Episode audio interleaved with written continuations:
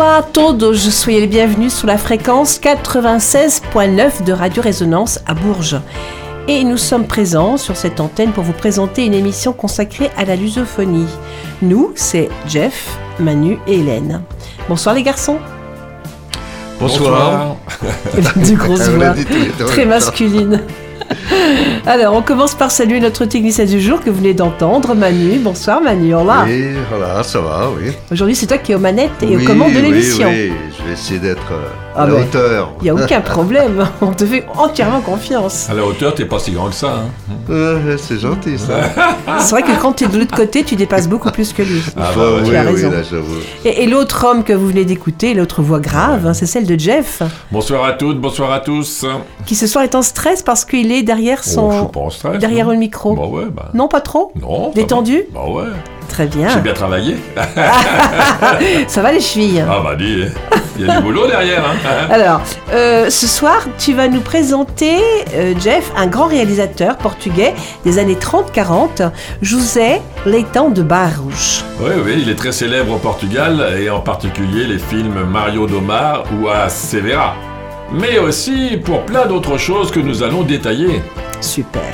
Donc on va en connaître beaucoup plus sur, ce réalisateur. Ouais.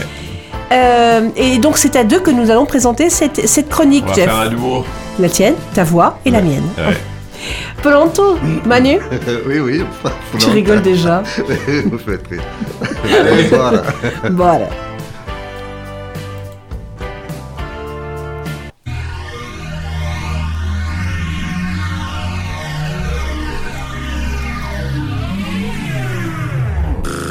96.9.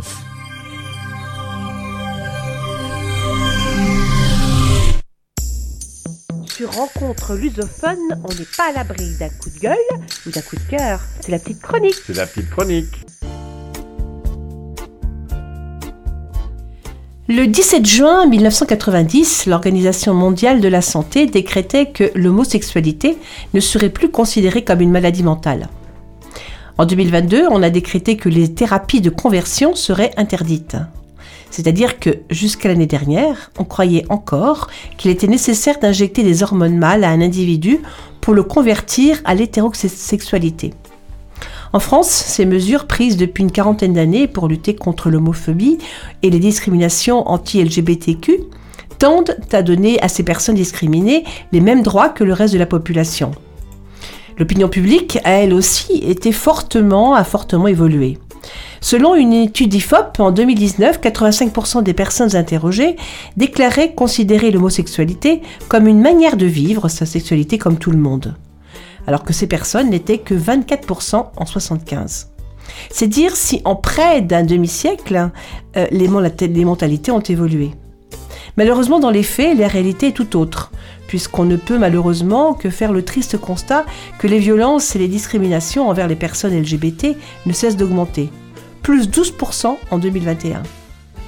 Ce sont des chiffres français, mais qu'en est-il au Portugal? Le pays est-il vraiment considéré comme l'un des pays les plus sûrs pour la communauté LGBTQ, comme on peut le lire ici et là? Et qu'en est-il de sa législation a-t-il pris jusqu'à aujourd'hui suffisamment de mesures pour protéger et donner les mêmes droits à cette tranche de la population? Eh bien, pas si sûr. Le Portugal a mis des siècles à devenir un pays accueillant pour la communauté LGBTQ et il n'empêche que tout au long de son histoire, il a toujours eu un fort préjugé contre les homosexuels, notamment envers les couples d'hommes dont on parlait beaucoup et que l'on jugeait de manière récurrente. À propos des découvertes maritimes, par exemple, il est courant de parler de la richesse apportée par les navigateurs portugais et de la façon dont les voies maritimes ont été découvertes à travers des mers qui n'avaient jamais été naviguées auparavant. Mais comme toujours, l'histoire a tendance à éliminer les parties négatives, comme l'esclavage par exemple, et dans ce cas comme l'homophobie. Pour les voyages en mer à cette époque, seuls les hommes naviguaient dans les caravelles. Mais comme l'homosexualité a toujours existé, il était très probable que des hommes homosexuels aient embarqué sur ces bateaux et qu'ils se soient engagés amoureusement avec d'autres marins. Dans ce cas, et s'ils étaient découverts, une peine était à leur appliquer, soit on les abandonnait dans le port le plus proche, soit ils étaient condamnés à la mort. Pendant la période de l'Inquisition, de la Sainte Inquisition, une des périodes les plus sombres du Portugal, ce fut pire encore. L'Église catholique détenait pratiquement tout le pouvoir judiciaire et jugeait les citoyens qui commettaient des crimes inacceptables aux yeux de Dieu. Et dans ce cas précis, ceux qui ont le plus souffert sont les hommes homosexuels qu'on a jugés de la peine de mort, puisque la sodomie était considérée comme une hérésie. Dans le cas des femmes homosexuelles, le crime n'était pas considéré aussi grave, puisqu'il a été dépénalisé au XVIIe siècle. Quant aux pauvres hommes accusés de sodomie, il s'agissait souvent de jeunes garçons qui vivaient dans une extrême pauvreté et qui avaient recours à la prostitution pour vivre. L'Inquisition les condamnait tout simplement à périr sur le bûcher ou à être exhibés, torturés en place publique.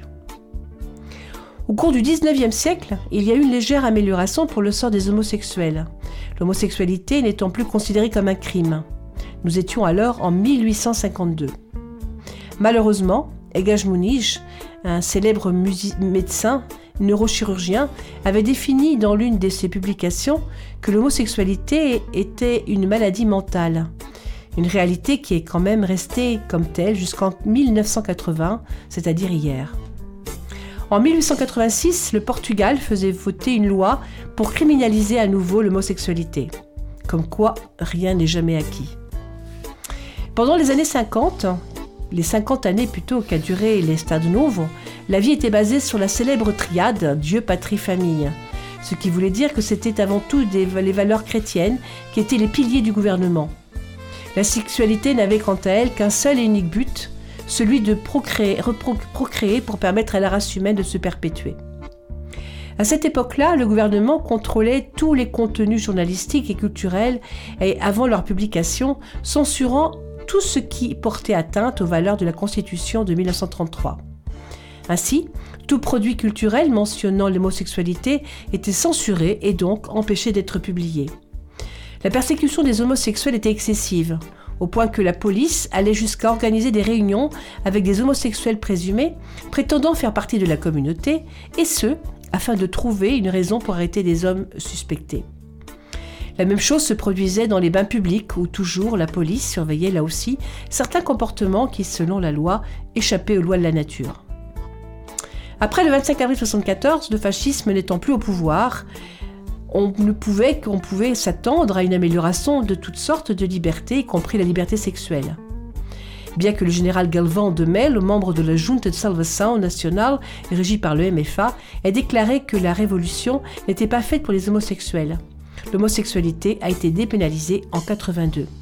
Quasiment la même époque où le VIH est apparu au Portugal. Connu d'ailleurs à tort que la maladie euh, ne s'attaquait qu'aux homosexuels, ce qui a évidemment provoqué plusieurs épisodes d'homophobie. Et qui c'est dans ce contexte, excusez-moi, que plusieurs personnalités portugaises ont fait leur coming out pour soutenir ceux qui ne pouvaient pas obtenir d'aide. Dans les années 90, des associations de soutien à la communauté LGBTQ ont commencé à voir le jour, comme l'ILGA Portugal, sigle de International Lesbian and Gay Association, ainsi que des événements comme la Gay Pride. En 99, on autorise les hommes homo ou bisexuels à rejoindre l'armée, mais pas les hommes transgenres, mesure d'ailleurs toujours en vigueur aujourd'hui. Et donc aujourd'hui au Portugal, on discute plus ouvertement et publiquement de l'orientation sexuelle. Et il y a maintenant enfin une représentation LGBTQ dans la culture, même si parfois elle est encore un peu trop stéréotypée. En 2009, le sujet de l'orientation sexuelle est inclus dans le programme scolaire d'éducation sexuelle. L'année suivante, en 2010, le mariage entre personnes de même sexe est légalisé. En 2015, après plusieurs tentatives, l'adoption par des couples homosexuels est approuvée, même si dans certains cas, il est encore souligné que la priorité est donnée toujours aux couples hétéros.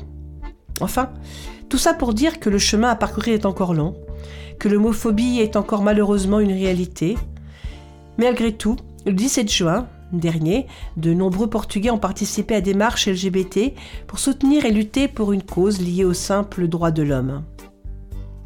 Et pour conclure cette petite chronique, je vous propose d'écouter le duo portugais Fado Biche, un nom que l'on pourrait traduire par Fado Queer, un fado formé en 2017 et qui réunit un chanteur, Tiago Lila, et son guitariste, João Caçador.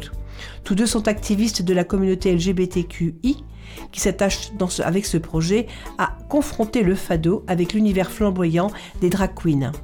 Il nous interprète une Namudik do André, une adaptation très libre du célèbre Namudik de Rita d'Amal Rodrigues. On les écoute.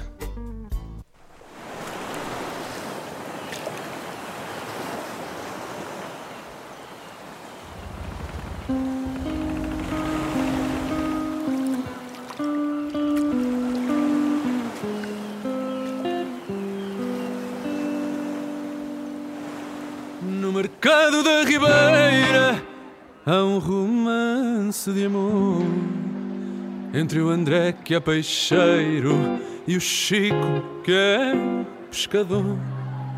Sabem todos que lá vão que o André gosta do Chico. Só a mãe dele é que não consente no namorico quando ele passa por ele. O André sorri descarado, porém o Chico à cautela não dá trela nem diz nada. Que a mãe do André quando calha, ao ver que o Chico se abeira, por dar cá aquela palha faz tremer toda a ribeira. Namoram de manhãzinha e da forma mais diversa. Dois caixotes de sardinha são dois dedos de conversa. E há quem diga a boca cheia que depois do tal banzé, o Chico de volta e meia prega dois beijos no André. Quando ele passa por ele, o André sorri descarado. Porém, o Chico à cautela não dá trela, nem diz nada. Que a mãe do André, quando calha, ao ver que o Chico se abeira, por dar cá aquela palha, faz tremer toda a ribeira.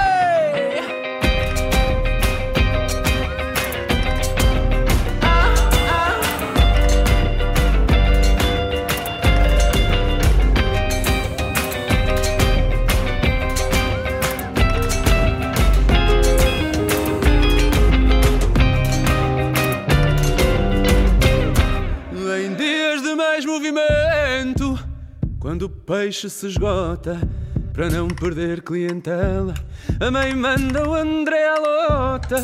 E ali entre os contentores, salmão, atum e garopa, dá-se o André aos amores, mais chico, menos roupa. Quando ele passa por ele, o André sorri descarado. Porém, o Chico à cautela Que a mãe do André, quando calha, ao ver que o Chico se abeira, desgraçado, por dar cá aquela palha faz tremer toda a ribeira.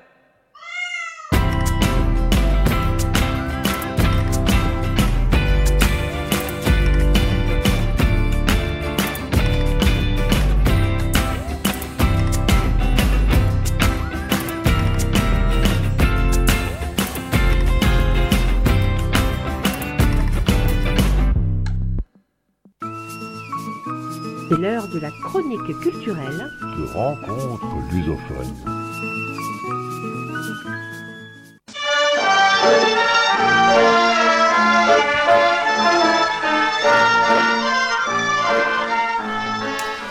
Aujourd'hui, on vous présente un professeur de portugais qui était à la fois cinéaste, journaliste, dramaturge et peintre. Je veux parler de José Julio Marques Letao de Barros, né à Lisbonne le 22 octobre 96, enfin 1896 évidemment, à Lisbonne et décédé d'une tumeur rétropéritonéale à Sao Mamed le 29 juin 1967.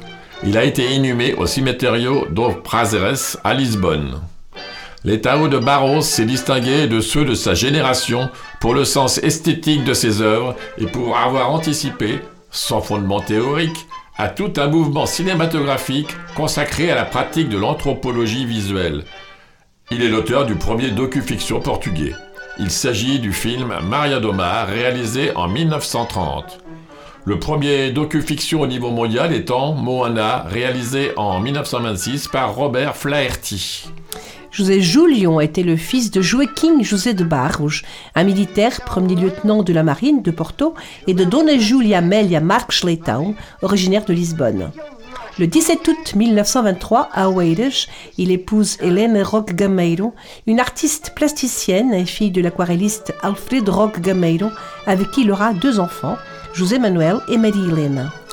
Encore jeune, alors qu'il fréquentait le lycée Pedro Nunes, il rencontre Cotinelli Telmo et Raïs Santos qui l'invitent à réaliser les premiers films de la société de production Lusitania Film. Il fait également la connaissance de Cristino da Silva, devenu un architecte très cher au régime de Salazar. Martins Barata, un grand illustrateur. Avant de terminer ses études secondaires, l'Étao de Barros fréquente l'été littéraire où il rencontre Antonio Ferro et Fernanda de Castro. Le premier ayant écrit un livre sur Antonio de Salazar, Le Portugal et son chef, traduit du portugais par Fernanda de Castro. Et c'est après avoir effectué un stage en art graphique et en photographie en Allemagne qu'il commence à introduire les liogravures au Portugal. Dans la foulée, il fonde également à Lisbonne la Neogravura Limitada, une société d'héliogravure.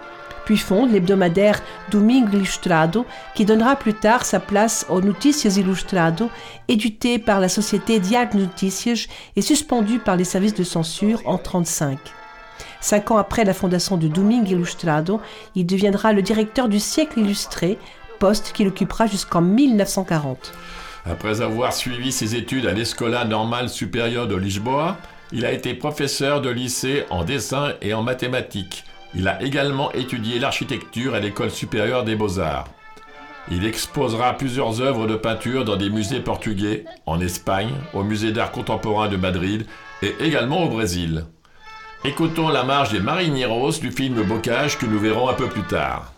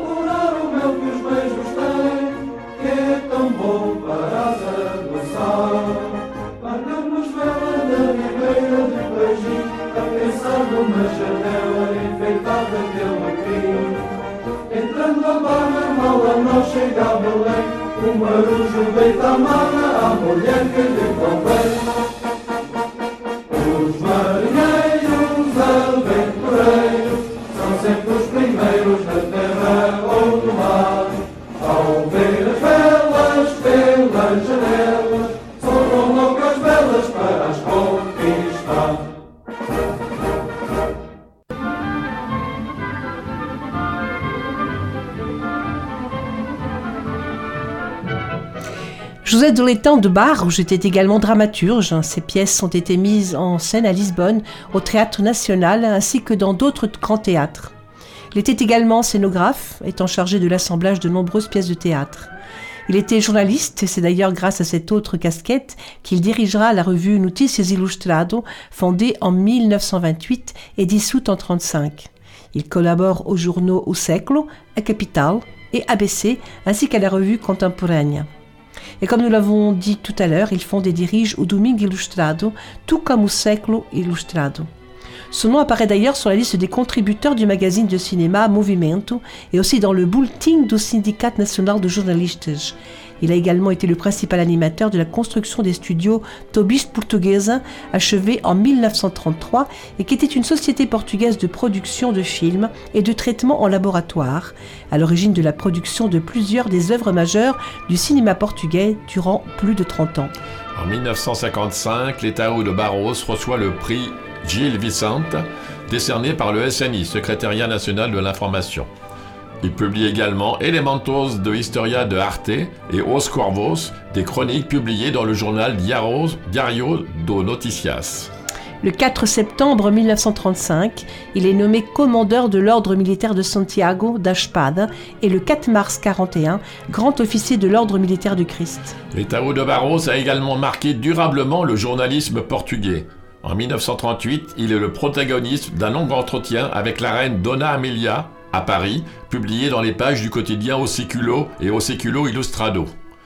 Une interview qui aurait servi d'outil de propagande pour rapprocher la reine veuve de l'Estado Novo. À cette occasion, la monarque en a profité pour louer certaines des œuvres du salazarisme. Des années plus tôt, en 1932, alors qu'il travaillait encore au Noticias Illustrado, l'État de Barros joue dans une autre affaire célèbre, couvrant l'allégation puérile selon laquelle un sosie d'Antonio Oliveira Salazar aurait été représenté dans les panneaux de Sao Vicente. L'information a été rapportée avec enthousiasme par le supplément Diario de Noticia, donnant au dictateur une aura providentielle, puisque suite à cette affaire, il a été nommé secrétaire général de l'exposition universelle portugaise. Il a mis en œuvre la tradition des marches populaires de Lisbonne et promu la création de la foire populaire de Lisbonne. Il a également proposé, conçu ou dirigé des célébrations et des cortèges historiques célèbres tels que le cortège des voitures en 1934, le cortège de l'ambassade du XVIIIe siècle en 1936, le cortège médiéval et le tournoi médiéval des Hieronymites en 1938, des fêtes centenaires en 1940, l'exposition du monde portugais la même année et le cortège historique des fêtes centenaires de Lisbonne en 1947. Et il ne faut pas oublier qu'il a été le directeur de la Société nationale des beaux-arts, un homme qui savait tout faire. Écoutons la marche Lisboa de Fernão, vainqueur en 2014 si je me rappelle bien, sur des paroles de Bruno Alexandre Marcos Frazao et une musique de Arthur Antonio Jordao Arrojo.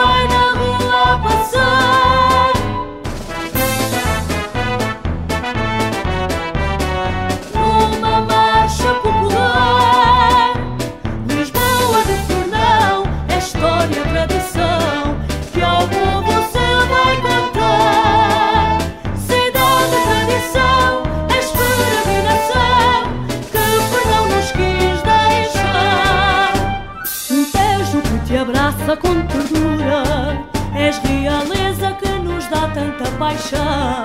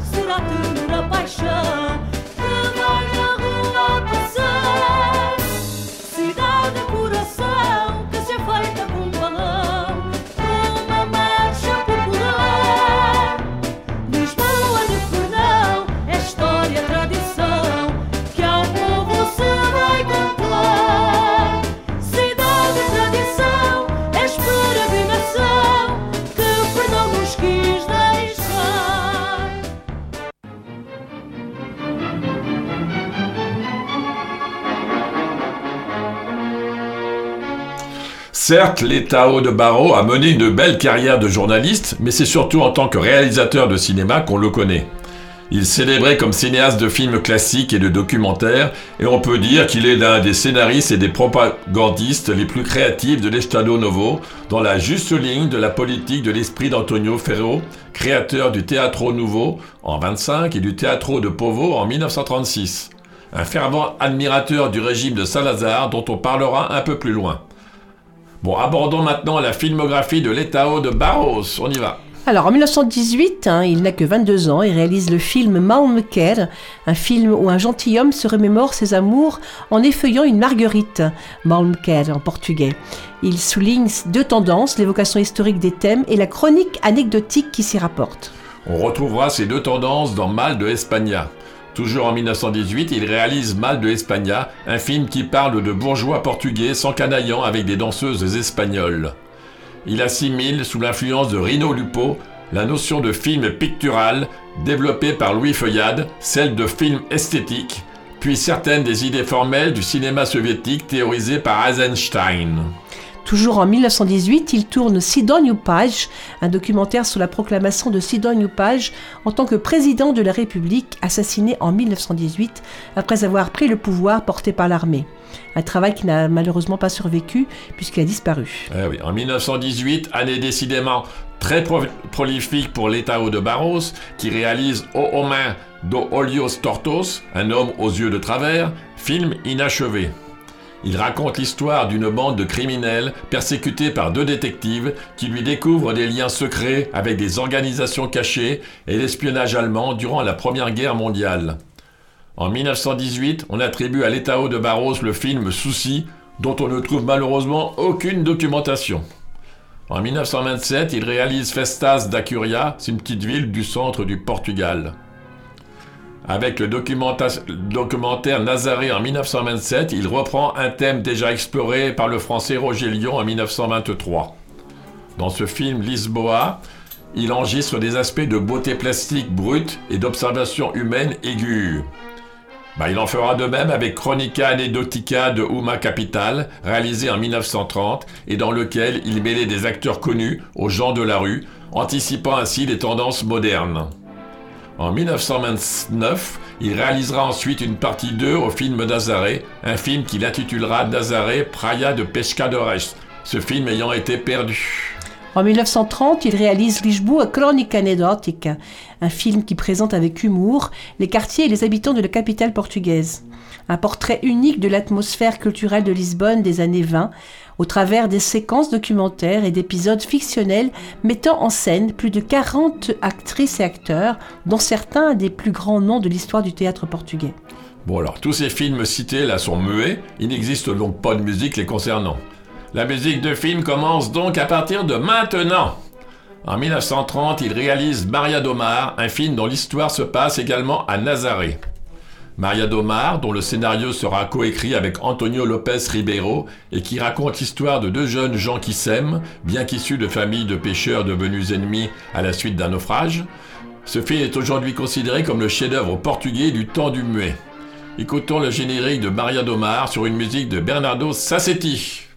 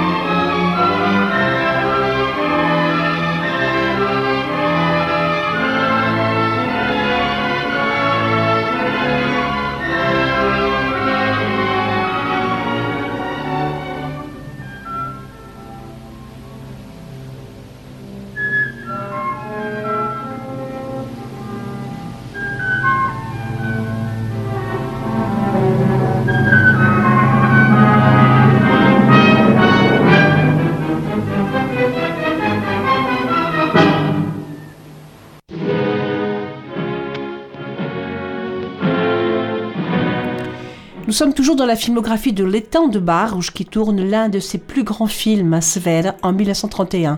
Ce sera son tout premier film sonore, avec dans le rôle de Sver la grande chanteuse de fado Dina Riese. Il est à noter que le réalisateur français René Clair a également collaboré au scénario de ce film. On y retrouve beaucoup de musique et de chansons, au moins 10 chansons, dont nous en écouterons certaines pendant l'émission. Et dont voici la première, c'est le générique du film et la musique est de Frederico de Freitas.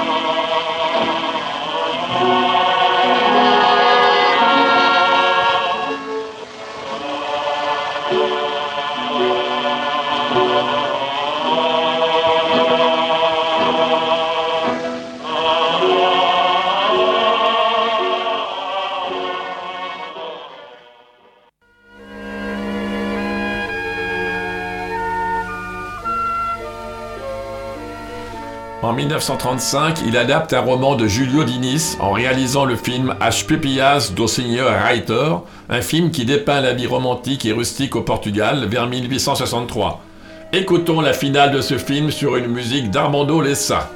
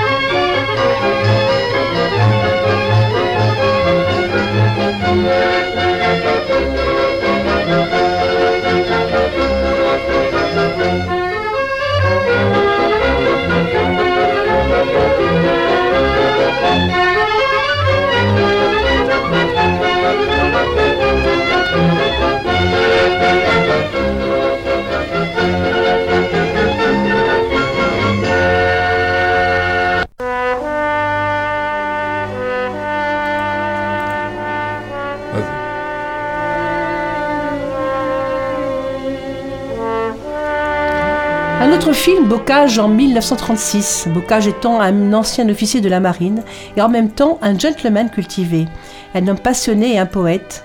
Il a vécu dans la seconde moitié du XVIIIe siècle. C'était un amoureux invétéré et en tant que tel, il a connu un certain nombre de relations amoureuses. Des relations qui l'ont mené à l'écriture. C'est ainsi qu'il écrit des poèmes d'amour à ses trois grâces, à sa collègue Marcia, une fille sauvage, à ses deux sœurs, Analia, qui aime Dieu plus que les hommes, et à Canaria, une voix telle qu'un canari brésilien, sensuel qui ne vit que pour aimer. Le film de 1936, Las Tres Gracias, est la version espagnole du film portugais Bocage. Un film utilisant une grande partie de ses images, mais en changeant complètement les distributions principales et l'histoire, concernant le poète espagnol Quevedo au lieu du poète portugais Bocage. La musique reste quant à elle inchangée, elle est la même que celle de Bocage. Écoutons une des chansons de Bocage, Gosto de Ti, chantée par Thomas Alcaïd sur une musique de Alfonso Correia Laite.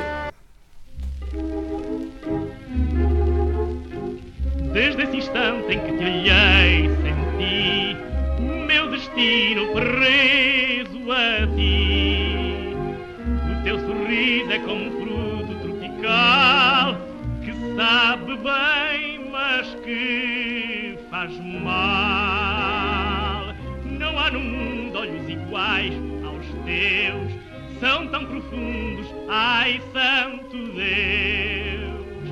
E eu vou vivendo neste jeito que aprendi de murmurar mil vezes: Gosto de ti, gosto de ti. Tudo que eu vi antes de ti não conta mais. Só sei dizer que por te ver as outras todas são banais. És tudo para mim, não sei bem. Todo o meu mundo, enfim, de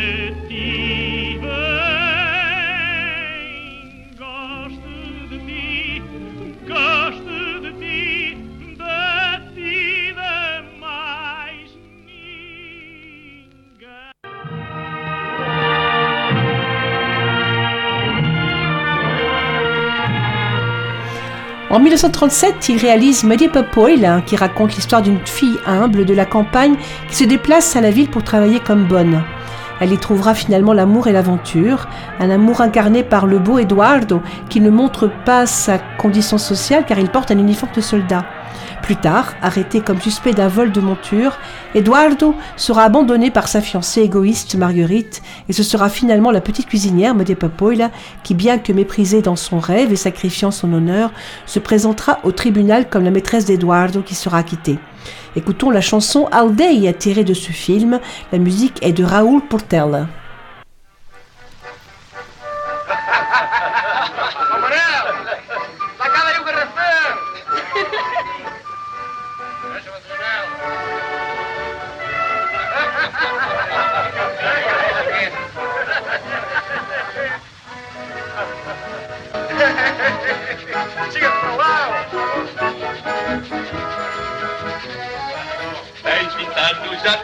Te luto, tomas dez. Posa trouxe muito a andar. Ai, ai, ai, estão à espera dos manjogos no cordel. Já lá tens o teu lugar. Ai, ai, ai. Ó Manel, arranja a roupa que teu pai andou na tropa e o pai dele andou também. Ai, ai, ai. Deus o tenha em santa glória para ter toda a família, só faltou a dar a mãe. Adeus, For Sarah, there's in the Sarah, the never be done.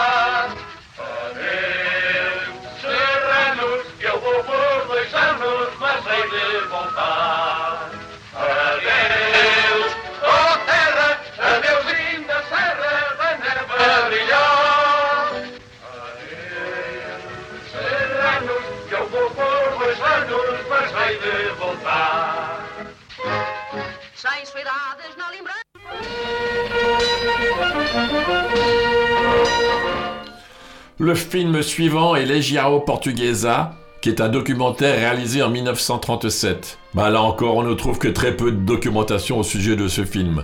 Et encore moins de musique, évidemment. En 1938, il réalise Mocidade Portuguesa, la Mocidade Portuguesa étant une organisation de jeunesse portugaise mise en place sous le régime de l'Estado Novo.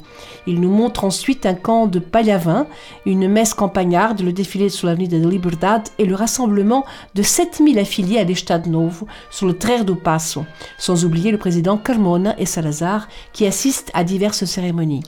Bah, nous en arrivons maintenant à un film un peu plus sympathique. Là non plus, très peu de documentation, mais deux chansons disponibles. Il s'agit de Varanda dos Roxinos, le balcon des Rossignols, réalisé en 1939. Il raconte l'amour entre Madalena et Eduardo, et dont l'avenir est menacé lorsqu'Eduardo Eduardo accepte de suivre une carrière cycliste compétitive et que Magdalena refuse d'être actrice. Eduardo sera acclamé lors du Tour du Portugal, ce qui attisera la jalousie de ses bien-aimées, Magdalena, alors qu'elle se met à suspecter une liaison avec Dina, une actrice de théâtre à Lisbonne. Madalena ose quitter sa paisible ville d'Alcobaça et accepte un humble rôle de choriste dans le même théâtre où Dina travaille. Bientôt, l'ascension sociale de Madalena est plus populaire que celle de sa rivale Dina, ce qui malheureusement ne suffit pas à la rendre heureuse. Écoutons donc une chanson tirée de ce film.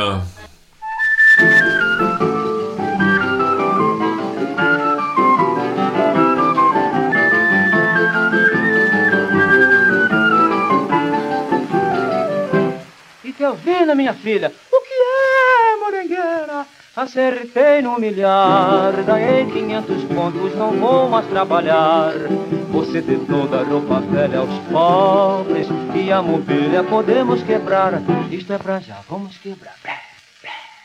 Quebra o guarda-roupa que seu paizinho compra outro, minha filha. E Telvina vai ter outra lua de mel. Você vai ser madame, vai morar num grande hotel. Eu vou comprar um nome não sei onde, de Marquês Morengueira de Visconde. E o professor de francês, mon amour, eu vou trocar seu nome pra Madame Pompadour. Até que enfim agora sou feliz. Vou passear a Europa toda até Paris. E os nossos filhos, ó que inferno, eu vou pô-los num colégio interno. Telefone pra mané do armazém, alô? Porque eu não quero ficar devendo nada a ninguém. E vou comprar um avião azul para percorrer a América do Sul. Mas de repente, mas de repente, Telvina me chamou. Está na hora do batente. Mas de repente, Telvina me chamou. Acorda, bagulhinha, elas não gostam em guia, cana é dungura, morengueira. Foi um sonho, minha gente.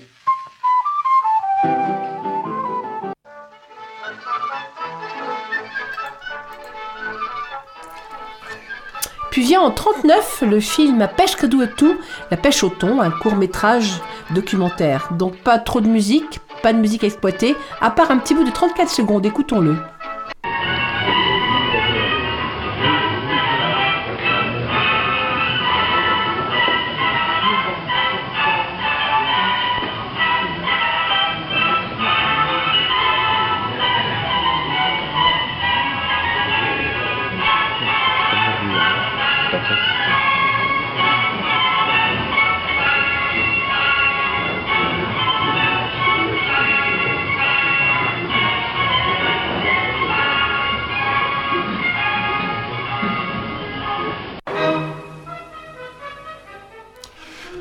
Allah Arriba est un film de 1942 écrit par Alfredo Cortés et réalisé par l'État de Barros. Il fait la part belle aux pêcheurs de Povoa de Varzim avec une force dramatique inhabituelle. La Biennale de Venise lui a décerné l'un de ses prix justement. À partir des années 1960, José Letao de Barros deviendra l'un des cinéastes préférés du régime de Salazar. Allah Arriba, du cri des pêcheurs qui remontent leur barque sur le rivage, film néo-réaliste avant l'heure, avec certains acteurs non professionnels, sera ainsi la première œuvre portugaise primée à l'étranger. Beaucoup de musique aussi dans ce film de Rui Coelho. Coelho, je n'ai eu que l'embarras du choix pour vous le faire écouter.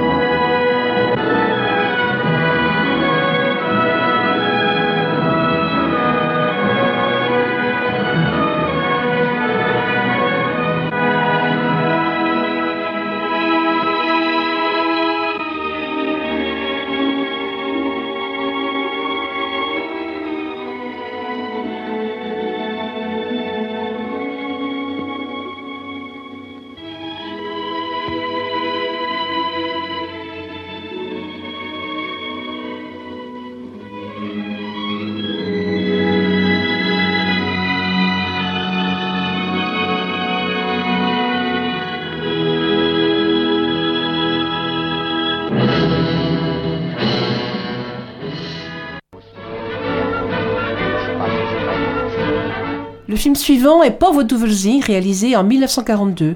On trouve très peu de documentation sur ce film, mais on sait néanmoins qu'il parle de pêcheurs de cette petite ville côtière du nord du Portugal. Nous en arrivons à un grand film dont l'histoire est hyper connue. Il est réalisé en 1944. Il s'agit du film Inès de Castro, la fameuse Reine morte, qui inspira Monterland. Une coproduction hispano-lusitanienne qui apporte un immense succès à Alicia Palacios dans le rôle titre. Et dans notre équipe, nous avons consacré plusieurs émissions à ce sujet, notamment grâce à Manu, passionné d'histoire. Ce film réalisé en 44 par Leighton de Barge et intitulé Inês de Castro raconte l'histoire d'amour de cette femme tombée amoureuse du roi Dom Pedro I, une histoire thème hein, qui a été le fruit de nombreux problèmes, de nombreux problèmes entre le monarque et sa famille, notamment son père. Le tombeau de Pedro Inês se trouve dans le monastère cistercien d'Alcobaça, une belle localité portugaise qui vaut vraiment la peine d'être visitée si vous voyagez au Portugal, ce qui vous permettra au passage d'apprendre quelques pans de l'histoire lusophone et rappeler la célèbre phrase qui est restée pour la postérité, Inês de Castro, reine galicienne qui régna après sa mort. Voici l'histoire d'Inès et de Pedro. Pour établir une alliance entre le Portugal et la Castille, le mariage est arrangé entre l'infant Pedro, futur roi du Portugal, fils et héritier d'Alphonse IV, roi portugais, et de Constance Manuel, ancienne reine consort de Castille. Lors de son déplacement au Portugal, Constance est accompagnée de sa dame de compagnie Inès de Castro, appartenant à une puissante et importante famille galicienne, apparentée au premier roi de Castille. Pedro tombe immédiatement amoureux d'Inès, qui finit par être la marraine du fils unique du couple. Tous deux s'aiment profondément et les conseillers et les nobles de la cour obligent le roi Alphonse à séparer cette femme du prince, qui finit par être enfermée dans un couvent contre la volonté de Pedro. La reine Constance meurt et Pedro se marie avec la belle Inès. Ils auront trois enfants, mais leur union provoquera un scandale public. Les courtisans protestent de cette union devant le roi et obtiennent la sentence de mort d'Inès, qu'ils mettent eux-mêmes à exécution. Alors que Pedro monte sur le trône, il va s'évertuer à rechercher les courtisans meurtriers et les condamner à mort. Il déterre ensuite le cadavre d'Inès, l'assoit sur le trône et la proclame reine du Portugal, assurant qu'il l'a épousée de son vivant. Il contraint alors toute la cour à défiler devant le cadavre de sa bien-aimée, avec quelques honneurs funéraires pleins de dignité. Il replace enfin le corps d'Inès dans le tombeau qu'il fait construire au, monastère d'Alcobaça, où lui-même, lui aussi, sera enterré il y a maintenant plus de 600 ans.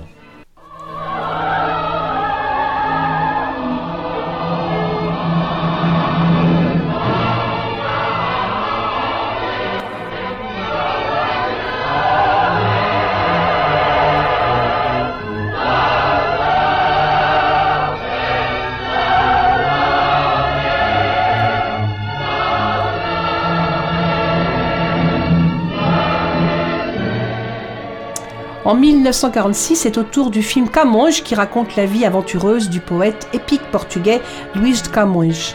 Là encore, beaucoup de musique et des chansons signées Rui Coelho. Voici une de ses chansons, Camões.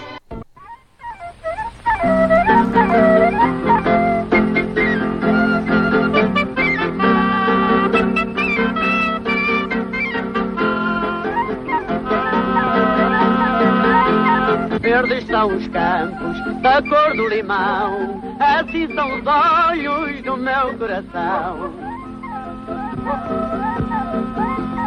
Campo que te estendes com verdura bela, ovelhas que nela vão se passo Servas que os mantendes que traz o verão. E eu das lembranças do meu coração. Verdes são os campos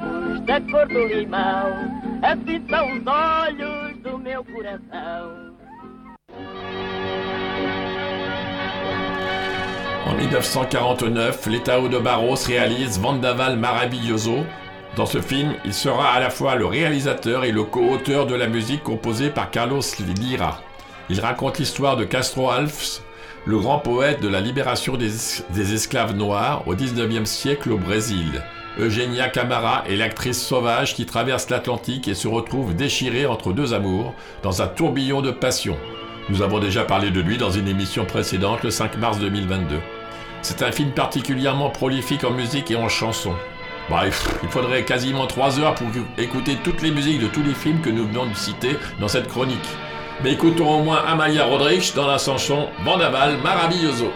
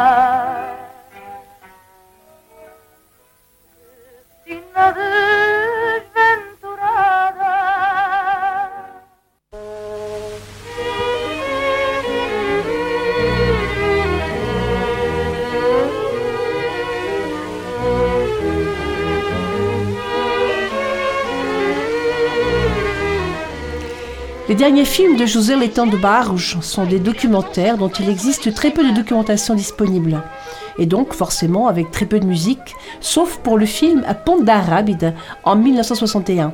Ces documentaires sont les commémorations henriquines, filmées en 1960, le pont Arrábida sur le fleuve Douro en 61, École du Portugal en 62, le pont Salazar sur le Tage en 66.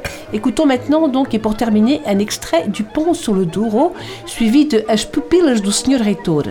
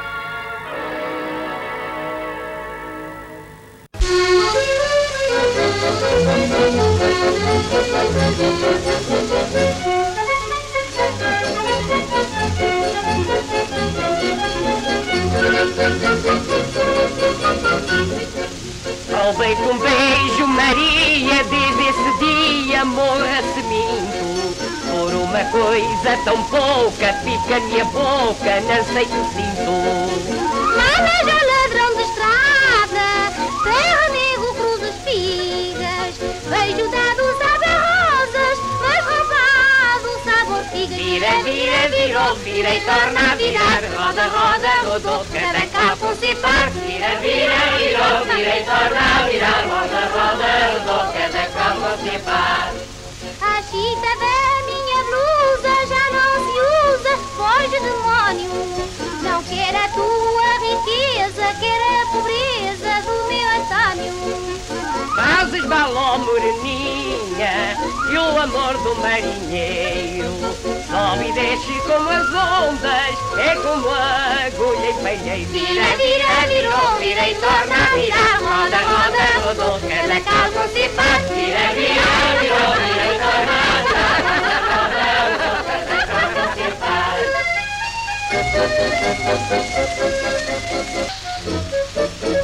Aquilo é flato, passa. Tinha um médico a ver. Olha que tal. Os médicos não dão remédio para tudo.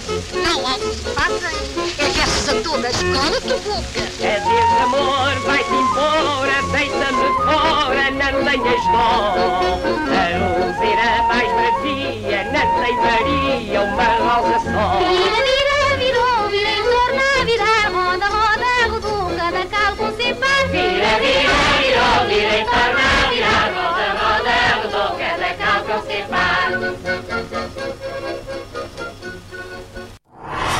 Un maximum de musique.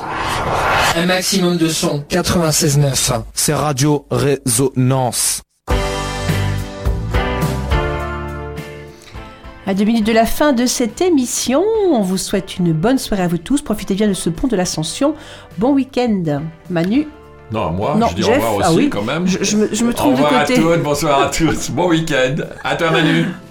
Et oui, c'est ainsi que se termine notre émission. On t'entend pas, hein? Si?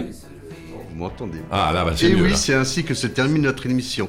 Mais vous savez que vous pouvez la réécouter demain soir sur cette même antenne à 20h30.